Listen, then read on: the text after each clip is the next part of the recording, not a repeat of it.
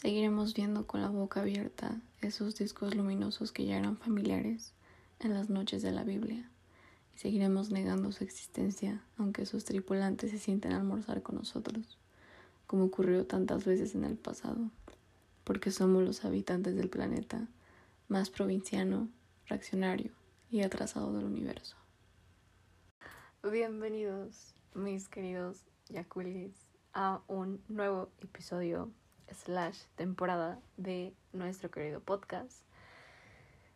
Ya sé, ha tomado bastantes semanas desde que subí un episodio, pero la verdad es que estaba planeando a detalle todo lo que quiero subir en estos meses, que son como los spooky meses. Así que, pues nada amigos, en estos meses que son octubre y noviembre vamos a estar subiendo puro contenido de terror, asesinato y todo, todo tema que tenga que ver con el mes y las festividades. Y pues nada, el día de hoy vamos a estar hablando de Robert Scott Lazar, mejor conocido en el mundo de la ufología como Bob Lazar.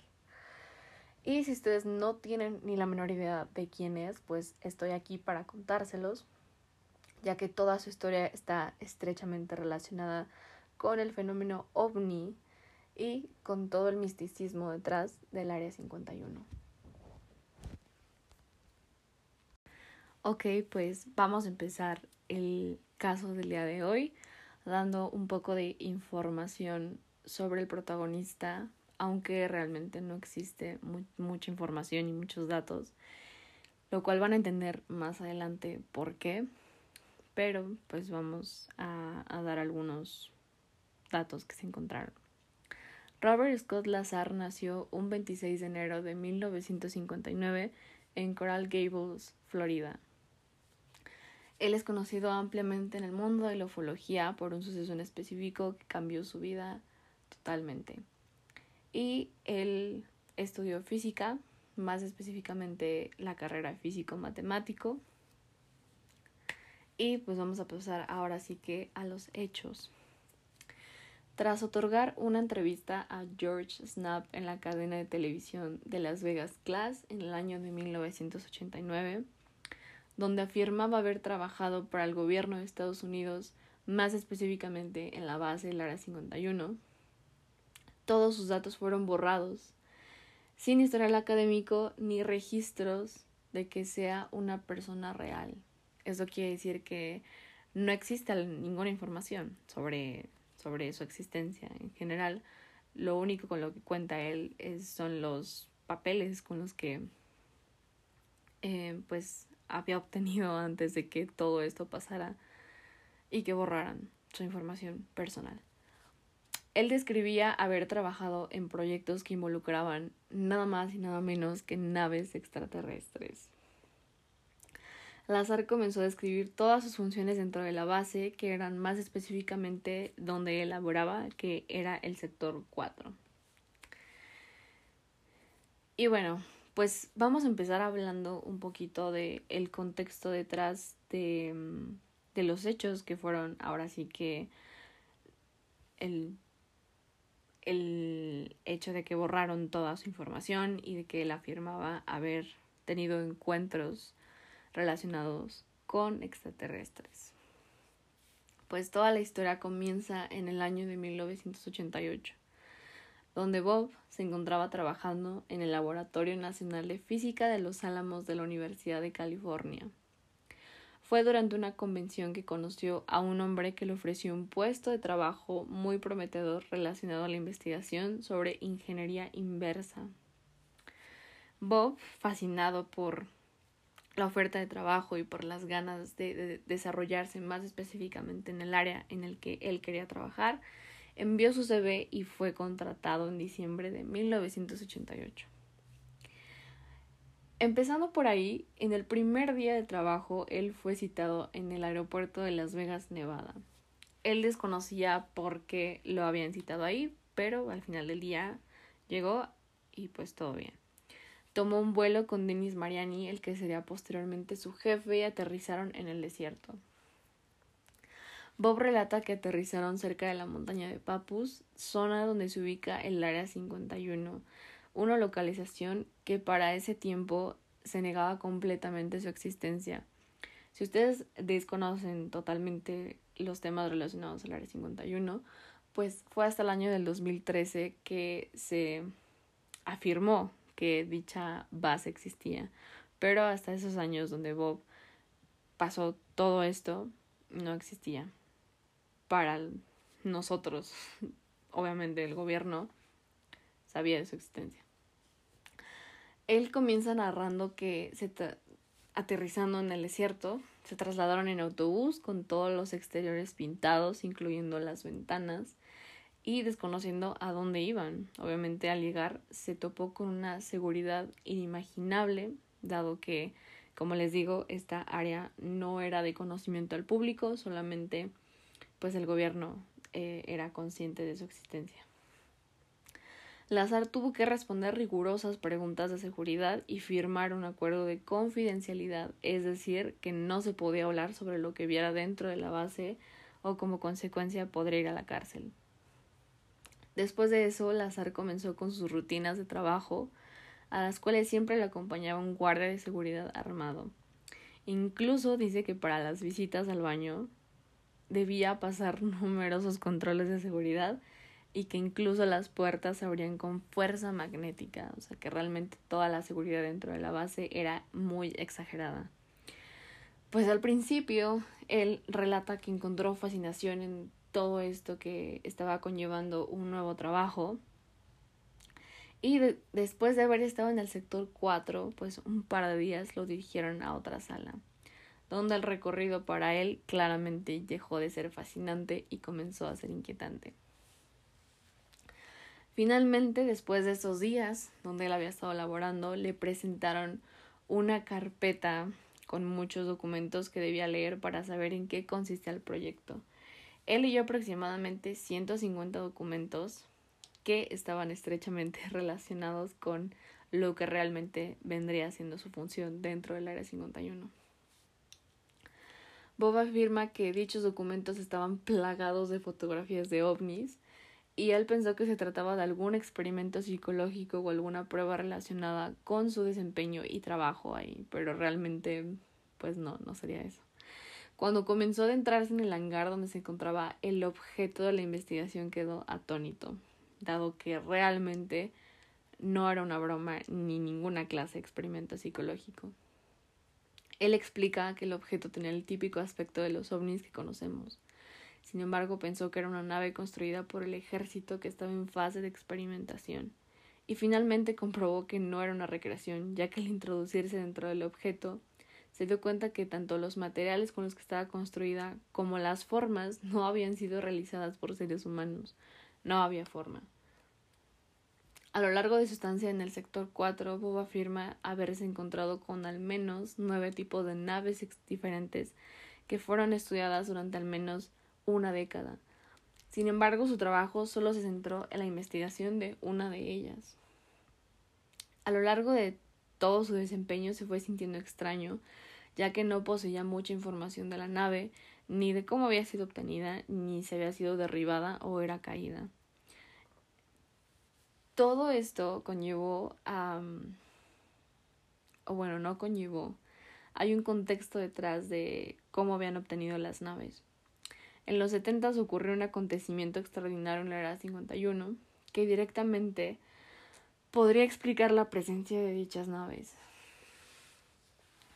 Se dijo que en esta base se habían estado realizando trabajos mano a mano con extraterrestres que supuestamente enseñaban sus métodos a los científicos humanos.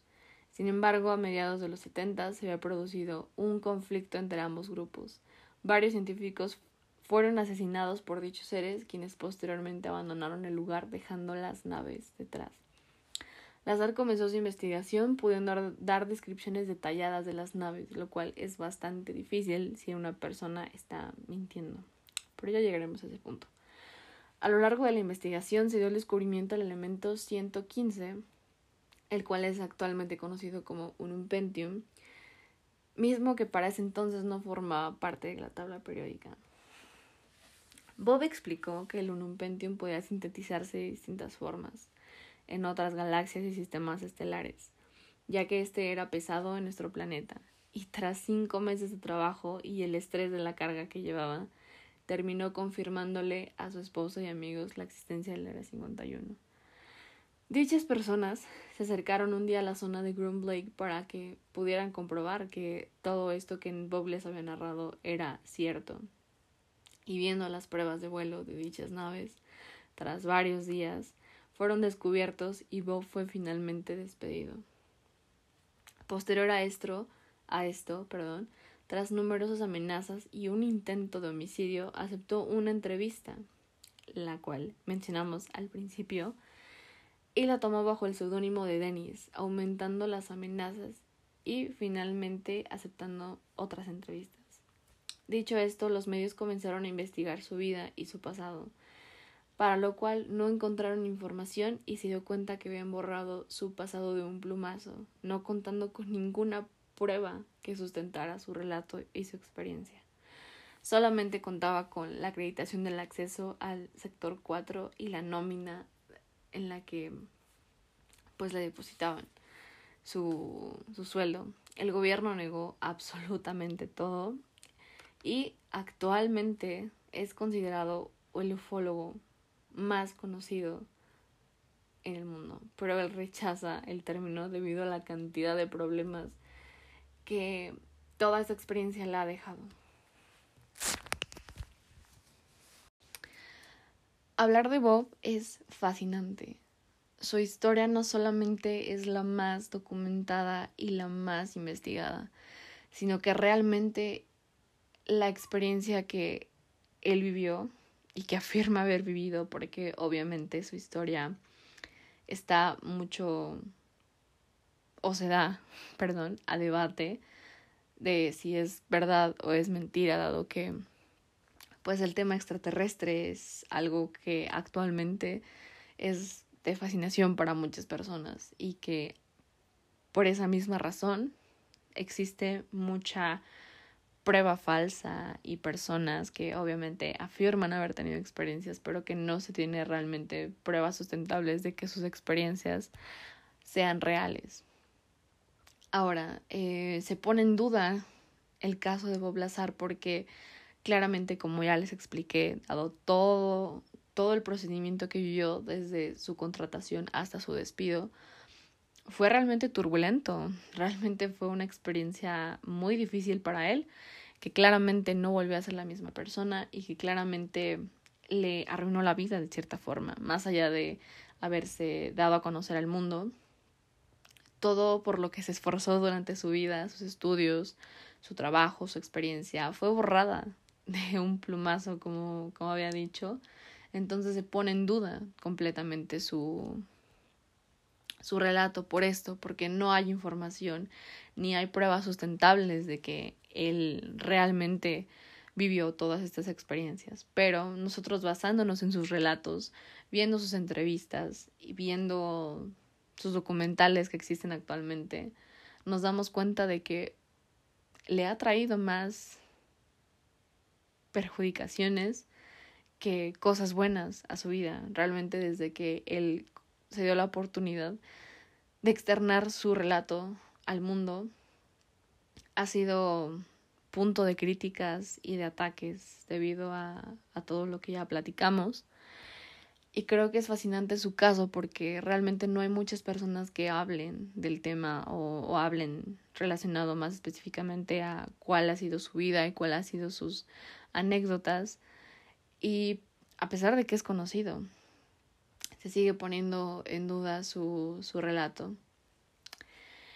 Y pues más allá de explicarles más historia, que realmente lo traté de hacer muy resumido porque eso es realmente todo lo que pasó, logré encontrar un extracto de la entrevista que le hicieron a, a Bob Lazar en, el en aquel año que mencioné.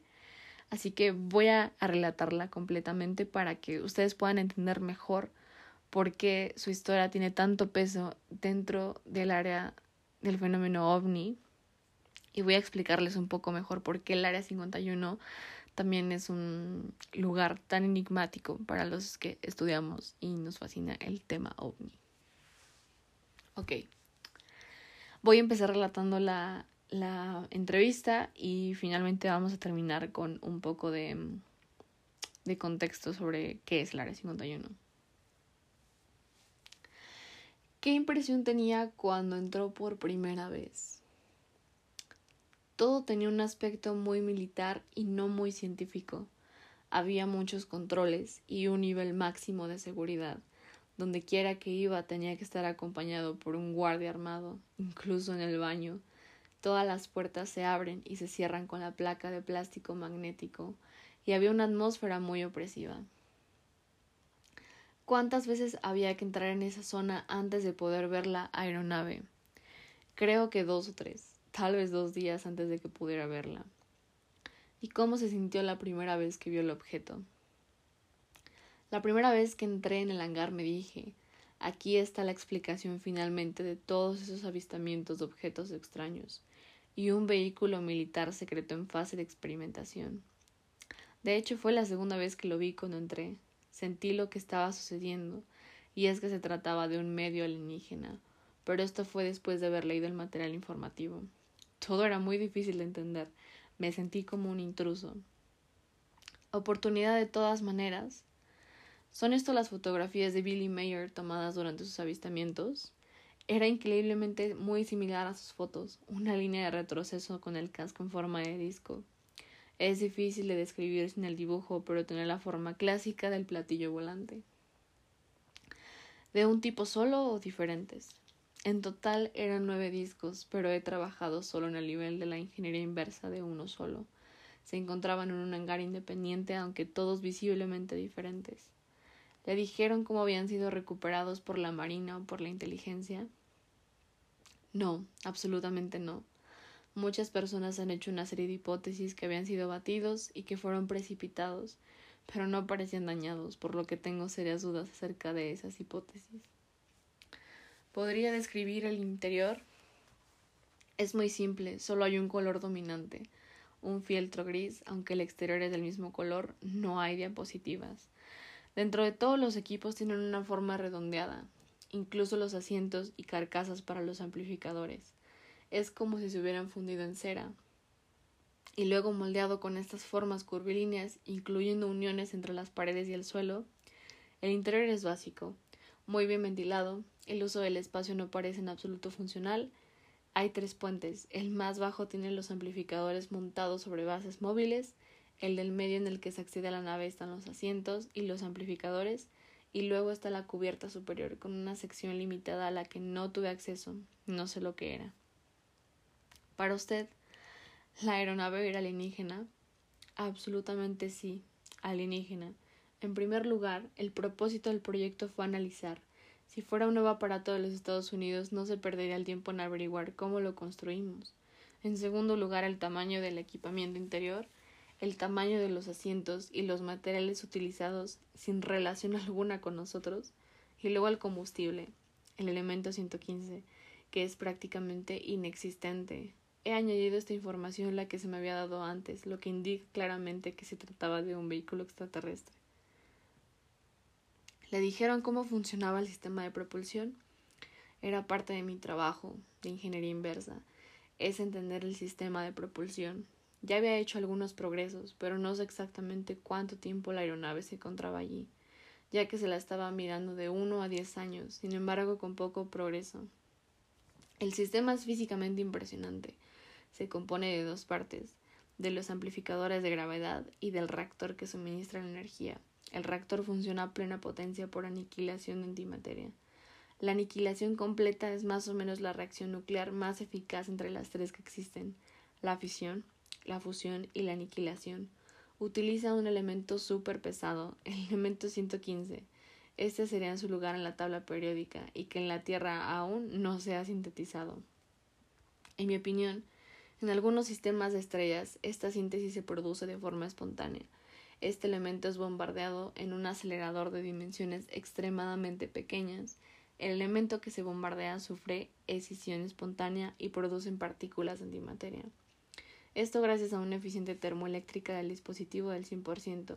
Reacciona con la materia gaseosa y se transforma en electricidad. Ahora el 100% de eficiencia de cualquier dispositivo eléctrico es físicamente imposible.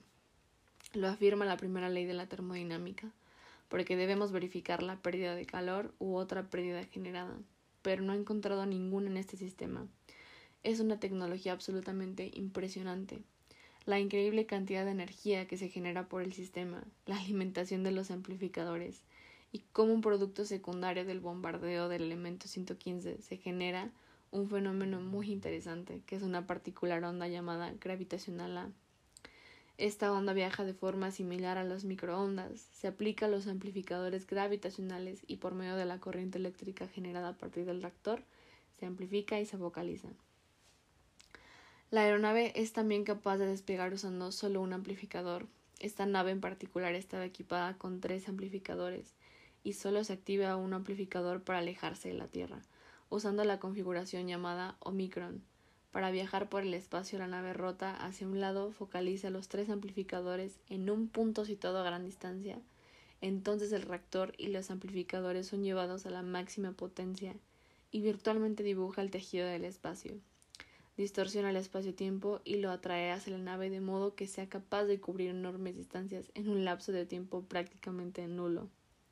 La nave no se mueve de forma lineal porque distorsiona el espacio, el tejido mismo del espacio, con el que incluso los campos gravitacionales y el tiempo están estrechamente relacionados. Cuando se distorsiona un campo gravitatorio también se distorsiona el espacio y el tiempo. Esto no son simples teorías, son cosas que sabemos desde hace mucho tiempo, solo que no tenemos la forma de poder comprobar, y al parecer esta civilización lo pone en práctica. Y nunca es capaz de hacer volar uno. Ha habido muchas pruebas, pero no en la atmósfera exterior, vuelos cortos y de baja altitud. Además tienen un objeto de valor inestimable y no tienen intención de destruirlo con riesgos innecesarios o por el campo gravitacional de la Tierra o volando a gran altura también, pero he visto algunas pruebas fuera de la valla de seguridad, y en una ocasión vi todo, a no más de 30 metros de la aeronave. El objeto como maniobra en vuelo. Era muy silencioso, se elevaba generando un débil silbido, la superficie inferior desprendiendo luz azul, probablemente debido a la muy alta tensión generada. Después de un tiempo a medida que aumenta en altura, la luz desapareció parecía flotar suavemente en el aire y luego al apoyarse en el suelo todo era muy tranquilo y casi totalmente silencioso. ¿Podría describir los documentos información y sus contenidos? Se trataba de un gran número de documentos, cerca de 120. En la práctica me permitió una idea general sobre otra investigación llevada a cabo en la aeronave, pero casi todas las técnicas de la información y detalles relacionados con el sistema de propulsión y la generación de energía es decir, el campo en el que he tenido que trabajar. También había documentos que indican que la nave era alienígena. Los informes de algunas autopsias no eran muy extensos porque no había ninguna razón para proporcionar información detallada sobre esto. Pero con fotografías, de hecho, para ser exactos, había dos fotografías de un cuerpo extraño con el pecho abierto, el cual tenía un solo órgano que había sido eliminado y diseccionado, desde mi punto de vista no médico parecía que este órgano tuviera no una, sino varias funciones. Luego había otros documentos que describen la investigación metalúrgica llevada a cabo en otras partes de la nave. En definitiva, eran breves resúmenes de los trabajos realizados por los diversos grupos, y viceversa.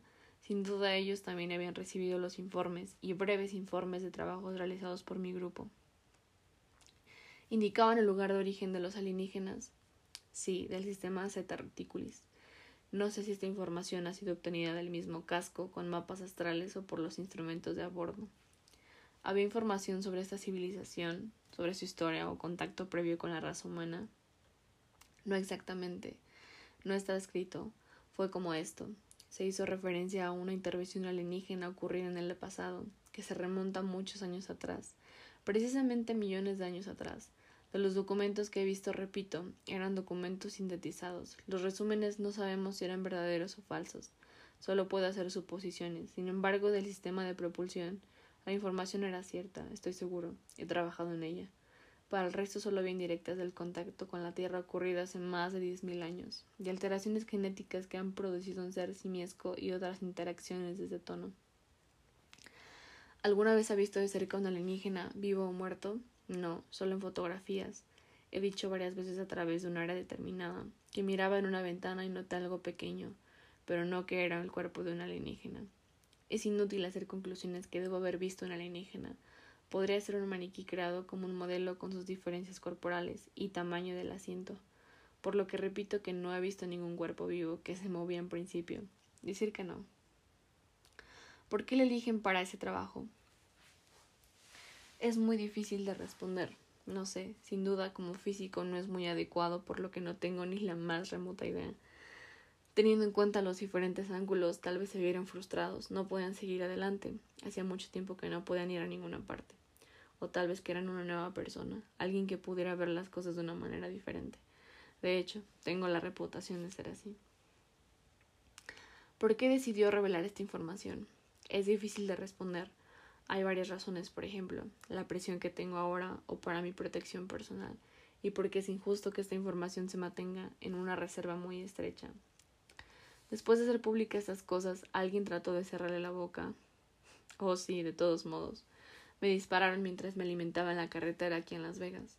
Algunos de mis amigos han sido amenazados, han perdido sus puestos de trabajo. Ha pasado de todo. Esa es una parte de la entrevista que otorgó Bob. Claramente, como podemos escuchar, es muy detallado todo lo que explica respecto al origen de las naves, al origen de los documentos que, que existen y sobre todo por cómo funcionan. Claramente un físico normal que, que solamente se dedica a cuestiones terrestres no tendré idea de cómo detallar la estructura y la función de una nave que no es ni siquiera de este planeta. Les digo, se pone en duda completamente su anécdota porque no existen pruebas de lo que él dice. Creo que lo, lo que le ha dado credibilidad a, a su experiencia es claramente la existencia del Área 51, que como les digo, para esos años no existía, se negaba completamente que, que estuviera esta base. Y claramente pues su, sus detalles, porque al querer mentir respecto a una anécdota relacionada con alienígenas, tendrías que ser obviamente muy muy bien construida. Y en este caso la historia de Bob parece realmente contar el cómo fue cambiar de un trabajo tan común a uno que fue completamente nuevo, desconocido, muy estricto, muy relacionado con cosas que de pronto uno podría estar en la intemperie de lo mismo. El hecho de tener un encuentro con situaciones y objetos que desconocemos y que realmente solamente son parte de teorías conspirativas. Porque esto es así, el tema ovni sigue siendo un, un tema relacionado con, con la conspiración, un tema que puede ser visto de distintos puntos, pero que a la vez es visto como una posibilidad, una posibilidad de que existan más cosas y más variedades en el universo que nosotros mismos. Sería egoísta y narcisista que en pleno siglo XXI sigamos afirmando que no existe vida alienígena, que somos los únicos seres especiales en todo el planeta, cuando realmente no solamente la historia de Bob, sino miles de historias allá afuera nos comprueban que hay más y que probablemente eso que está allá afuera no, no quiere todavía exponerse completamente con nosotros. ¿Por qué? Porque creo que no estamos listos para poder asimilar tantas cosas y creo que parte de, de esta venda de no querer aceptar y, y asimilar que exista más es la razón por la que la gente niega la existencia de la, de la experiencia de Bob Lazar.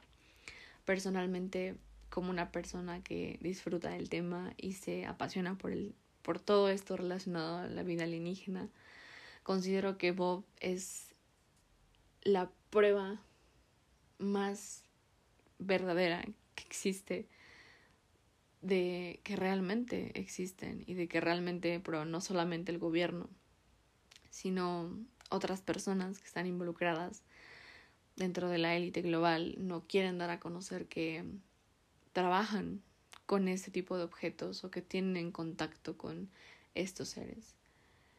Y creo que más allá de no provocar pánico es, es por una razón militar, económica, porque todo esto de los contactos se, se ha tenido como en un concepto de, que ha sido para mejorar nuestra raza y para mejorar la economía, la política, muchas cuestiones de nuestra vida diaria se relacionan completamente con esto y el por qué los intereses personales de, de nuestro gobierno y de las entidades que, que tenemos no quieran compartir esto o simplemente dar a saber que estas cosas pasan.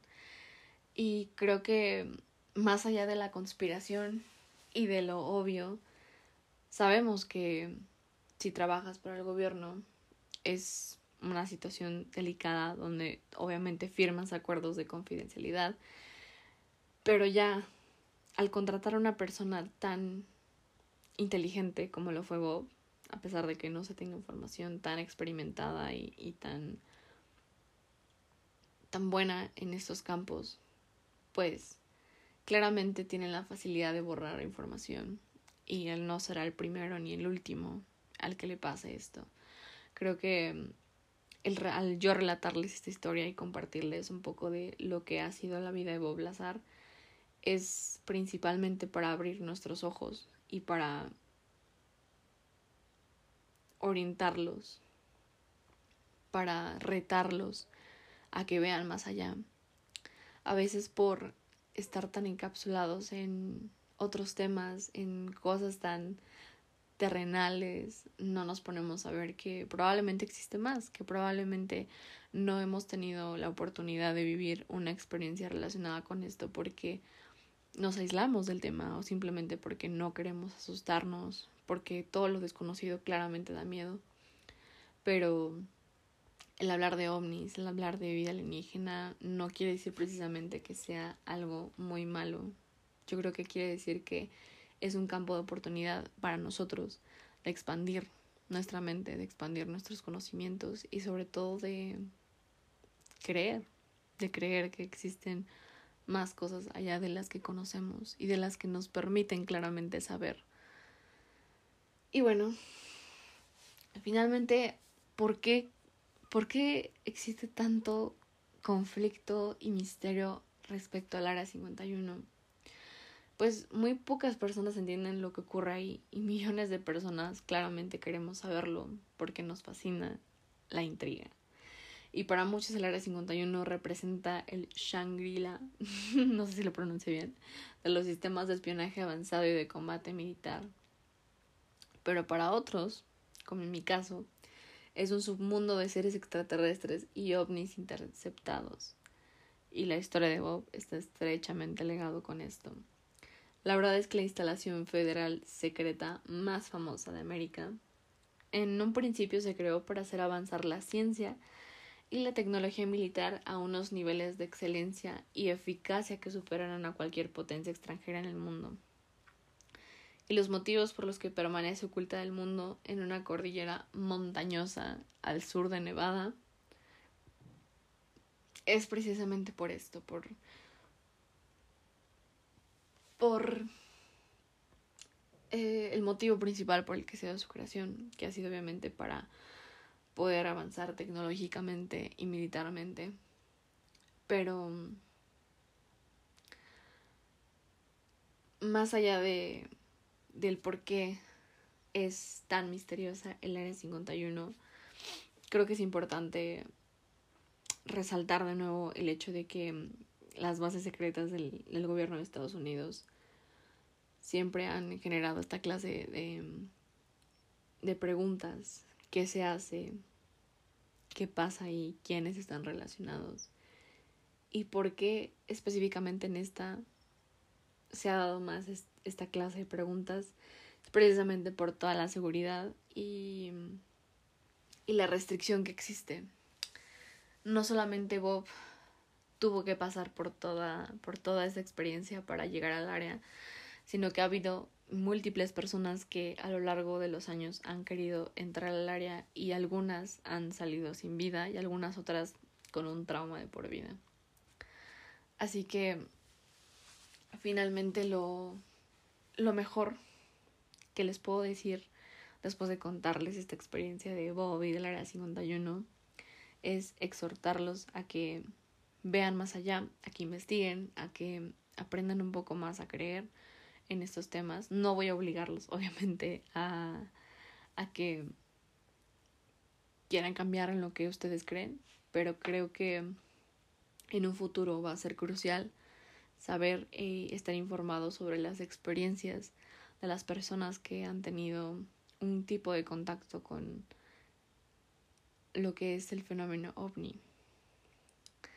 Y finalmente me quiero despedir con este episodio recomendándoles un documental que puede explicar mil veces mejor y más detallado la historia de Bob Lazar, el cual es de nombre, esperen, no lo tengo aquí, lo, lo estoy buscando, porque híjole, a veces se me va, se me va la onda de, las recomendaciones.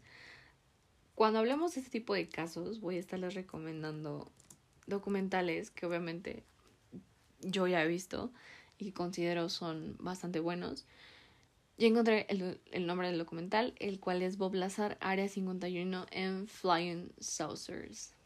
No está en Netflix, ya lo quitaron, pero si ustedes como yo consumen contenido gratis, pueden encontrarlo en Cuevana, Cuevana 3, y pues si lo ven, háganmelo saber porque realmente es un documental muy, muy bien detallado, muy bien contado sobre todo lo que ha pasado, incluso um, en años recientes en la vida de Bob Lazar.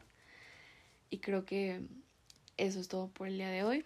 Espero que disfruten este primer episodio del Spooky mes. Bueno, todavía no, todavía no es. Pero vamos a andar hablando de estos temas, de ovnis, asesinatos, eh, leyendas, todo ese tipo. Vamos a andar platicando y pues nada amigos, espero que lo disfruten, que abran más su mente y que aprendan a mirar más seguido al cielo. Nos vemos en el siguiente episodio.